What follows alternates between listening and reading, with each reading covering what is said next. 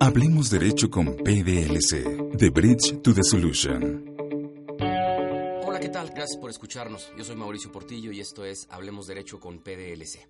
El día de hoy estamos aquí para platicar de un tema que nos está causando muchas inquietudes, un tema que está muy sonado, un tema del que pocos conocemos pero todos opinamos. Este tema es los famosos impuestos a las plataformas digitales. Y para hablar de este tema nos acompaña Luis Solís. Es socio de PDLC, titular del área de impuestos. Luis, bienvenido. Gracias por estar con nosotros. Muchas gracias Mauricio por la invitación y es un gusto estar aquí contigo. Luis, antes de entrar en materia, me gustaría preguntarte, entiendo que esta reforma busca formalizar a los informales, busca que la gente que debe pagar impuestos los pague, pero no son nuevos impuestos. No es irnos con la propuesta de ley de la alcaldesa de Reynosa que quiere ponerle impuesto a los tacos y a las tortas. Eh, ¿Cuál es el sentido de esto que está pasando? Claro. Ahorita lo que se está buscando específicamente lo que tenemos hoy en 2019. Hoy en 2019 todo lo relacionado con las plataformas digitales únicamente está dirigido a las plataformas en las cuales prestan un servicio de transporte y entregan eh, lo que son productos. Es lo que hoy 2019 se está, está en la resolución miscelánea fiscal. Lo que está buscando es regularizar o de alguna forma que los operadores de estas plataformas paguen de ese ingreso un impuesto que es IVA e ICR.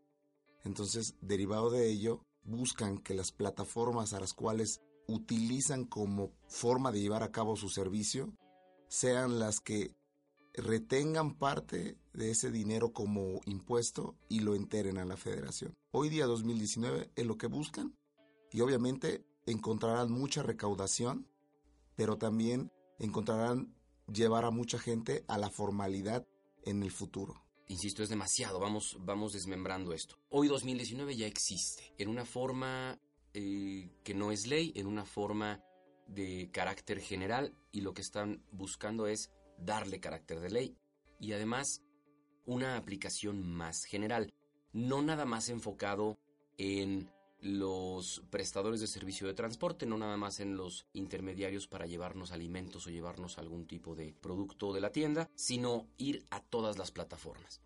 Hay dos tipos de plataformas, lo mencionabas ahorita. Plataformas en las que se actúa como un intermediario y plataformas que prestan el servicio. Entiendo que el reto principal es dónde se presta el servicio y, dirían ustedes los fiscalistas, dónde está la fuente de riqueza. Y como el servicio se presta aquí, ¿Es esa la razón? ¿Es esa la causa por la que el gobierno está queriendo que paguen el impuesto, independientemente de dónde viva el servidor, independientemente de dónde haya sido constituida la empresa? Ayúdanos a entender un poquito este tema, Luis. La regulación es prácticamente una opción que tienen las plataformas para poder retenerles a sus operadores. Esa opción la pueden tomar, se considera las reglas de carácter general que entre estas reglas de carácter general se encuentra la resolución miscelánea fiscal 2019. Es lo que hoy está regulado como tal. Evidentemente lo que está buscando es aumentar la recaudación a través de estos contribuyentes pequeños que pueden decirse que son los operadores que normalmente pues, no tienen un control sobre su ingreso y mucho menos tienen un pago de impuestos. Funciona de esa forma. En 2020, como bien mencionas, lo que se busca es ampliar a través de la ley modificaciones a la ley del ICR, modificaciones a la ley del IVA, ampliar no solamente a estas empresas que se dedican al tema de intermediación, transporte como taxis y a estas empresas que se dedican también a entregar los bienes en algún lugar que tú lo designes, sino también buscan ampliar a otro tipo de plataformas que existen, las que te pueden prestar un servicio en el cual tú puedes accesar a través de una televisión y tú puedes entrar y ver videos. Eso es lo que de fondo está buscando como tal. Regularizar todo tipo de plataformas que ya sea que estén en México establecidas a través de una empresa o que estén en el extranjero y que funcione a través del Internet.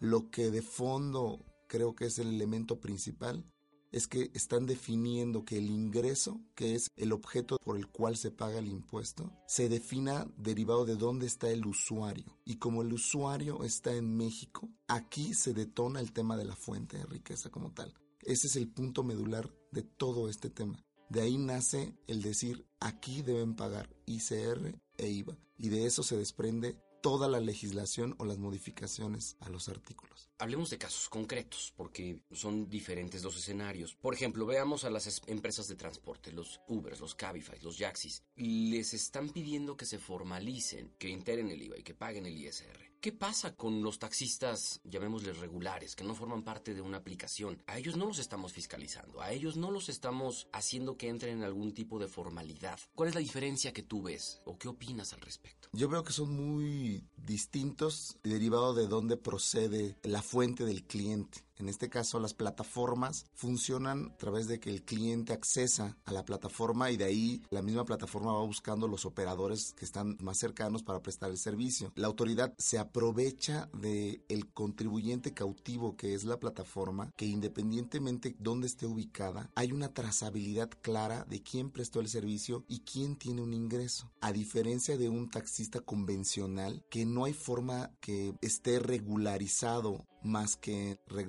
locales de tránsito, es difícil ubicarlo, derivado que transaccione en efectivo. Yo creo que es la diferencia. ¿Quién debería pagar el impuesto? Deberían pagar ambos tanto el taxista convencional como el taxista de la plataforma. Sin embargo, aquí la única diferencia es dónde estás trabajando, uno con plataforma y el otro prácticamente libre. Pudiéramos pensar que los taxistas convencionales, ya con lo que pagan de derechos, de refrendos, de placas, de tarjetones, con eso sería suficiente contribución, situación que no tienen que pagar los choferes de aplicaciones? Mm, son distinta naturaleza. Uno es un impuesto, prácticamente el IVA y el ICR, y los derechos que pagan por tener sus placas o otro tipo de permisos, los taxistas convencionales, pues es una naturaleza completamente distinta. Las bases por las cuales uno paga un impuesto y un derecho son completamente distintas, porque el ingreso uno lo va teniendo día con día y va pagando en relación a ese ingreso. En cambio, el derecho es una cuota prácticamente fija que se paga tal vez anual, de manera semestral. Cada vez que exista un cambio de placas, puede haber muchas variaciones. No existe tal vez una proporcionalidad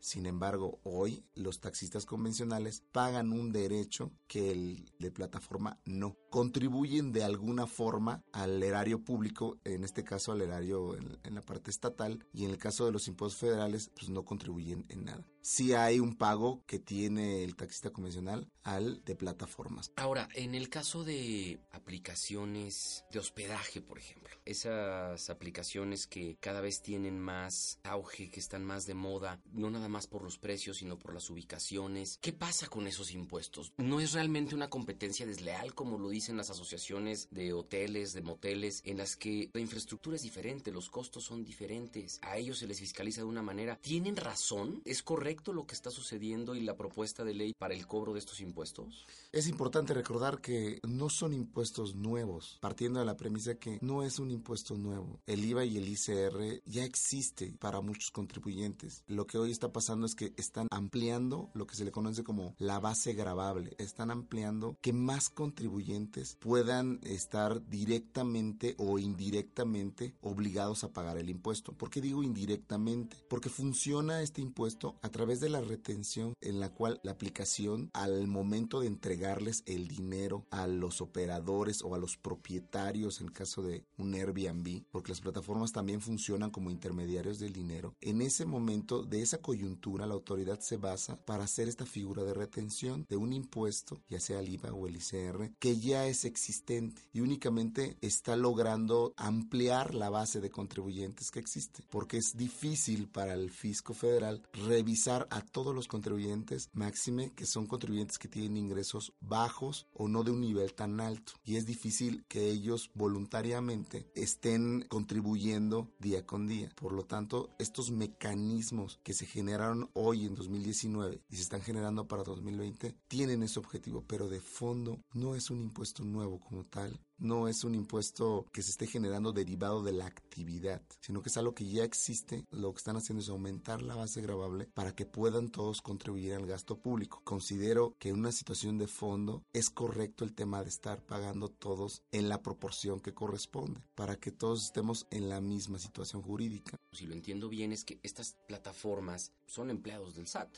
Tienen que recaudar, tienen que calcular y tienen que enterar y el SAT dice, perfecto, yo me entiendo con uno y no me entiendo con el universo de contribuyentes que son los que están causando el impuesto allá afuera. Correcto. Es el punto medular que el SAT busca. La coyuntura de tener una gran aplicación que tiene una gran infraestructura, tomándola como base, es la fórmula idónea para poder tener contribuyentes cautivos a través de esas operaciones que realizan día con día. Sin embargo, esto funciona en varias vertientes. En la situación de ser intermediarios, no solamente en el servicio, como funciona Uber, es un intermediario en el servicio, pero también adicional es un intermediario del dinero. Son dos cosas bien importantes que hoy día se tienen que considerar. Ser intermediario del dinero y ser intermediario del servicio está ocasionando que seas obligado a poder retener este impuesto como tal y enterarlo de fondo. Entonces, eso es lo que estas aplicaciones tengan que considerar, analizar, ver si es viable continuar con esta situación como tal y con lo que viene para el paquete 2020. Pareciera que está muy claro la forma de operar, la forma de recaudar, el por qué sí en este tipo de plataformas. Pero el caso complicado y la cereza del pastel de esta plática es casos como Netflix. Ellos no son intermediarios, ellos son los que cobran, ellos son los que operan, ellos claramente no están en el país. ¿Qué pasa en ese caso? Netflix tiene una particularidad importante. No está en México. No tiene una representación, no tiene una empresa. El usuario entra vía Internet y accesa al servicio. Lo que se está ubicando aquí es que Netflix prácticamente de manera voluntaria pueda venir y pagar su impuesto en el caso del IVA, porque en el caso del impuesto sobre la renta es algo muy distinto. Al ser un residente en el extranjero, tributa de manera distinta a los residentes en México. Pero en el caso del IVA, por ser una actividad que causa el impuesto al valor agregado, se le está prácticamente como invitando a que venga a pagar el impuesto correspondiente a este servicio que presta. Mucho se mencionaba que iba a aumentar el costo por utilizar Netflix. Tal vez aumente el costo, porque trasladarán muy posiblemente el valor del costo para accesar a la plataforma más el impuesto. Pero ¿no podríamos considerar que esto va en contra de, del Internet? Porque esto aplica también para plataformas de juegos, de sorteos. Y si yo entro a una plataforma de, de, apuestas en cualquier parte del mundo, bueno, pues tengo que pagar impuestos en México por estar jugando vía remota en algo que está en Arabia. Híjole, este, creo que es un tema que vale la pena analizar de fondo, pero es un tema de los invito a que lo hagan. ¿Cómo podrías obligarlos a que lo paguen? Esa es la gran pregunta. ¿Cómo obligarlos a que ellos paguen el impuesto. Ellos no necesariamente conocen la legislación en México en materia fiscal, porque no están establecidos en México. Ellos prestan el servicio por internet y donde uno pueda accesar, pues puede ser en cualquier parte del mundo. Entonces, ellos tienen ahorita una misión muy difícil que es analizar cómo llevar a cabo esta operación o cómo tropicalizarse en México a raíz del tema fiscal que los está obligando a pagar el impuesto. El tema de las aplicaciones, el tema del Internet, es un tema prácticamente mundial en donde se tiene que pagar el impuesto. Hoy día se está discutiendo a nivel mundial dónde la aplicación debe pagar un impuesto porque es, funciona a través del Internet. Si tiene que pagar el impuesto donde el usuario, donde está el usuario, si debe pagar el impuesto donde está el servidor, si debe pagar el impuesto donde está su domicilio fiscal, si debe pagar el impuesto donde está su cuenta bancaria es difícil regularlo. Cada país está haciendo su esfuerzo, pero en México nuestro gran cambio en ese sentido es que esas aplicaciones tienen que pagar IVA en México. Hay mucho que platicar. Pues Luis, como siempre, muchas gracias por estar aquí. Lástima que el tiempo se va tan rápido en estos temas y quedan tantos temas por tratar. Pues espero que regreses pronto a esta cabina y que podamos seguir platicando de este y muchos otros temas. Muchísimas gracias por la invitación, Mauricio. Creo que tendremos tal vez oportunidad de discutir ese tema más adelante cuando publiquen el paquete económico 2020, donde ya estará 100% establecido todas las reglas para estos temas digitales. Estoy seguro que así será. Señores, esto fue Hablemos Derecho con PDLC. Nuevamente muchas gracias por sintonizarnos y nos vemos en la próxima. Hasta luego. Esto fue Hablemos Derecho con PDLC. Una conversación legal a tu altura.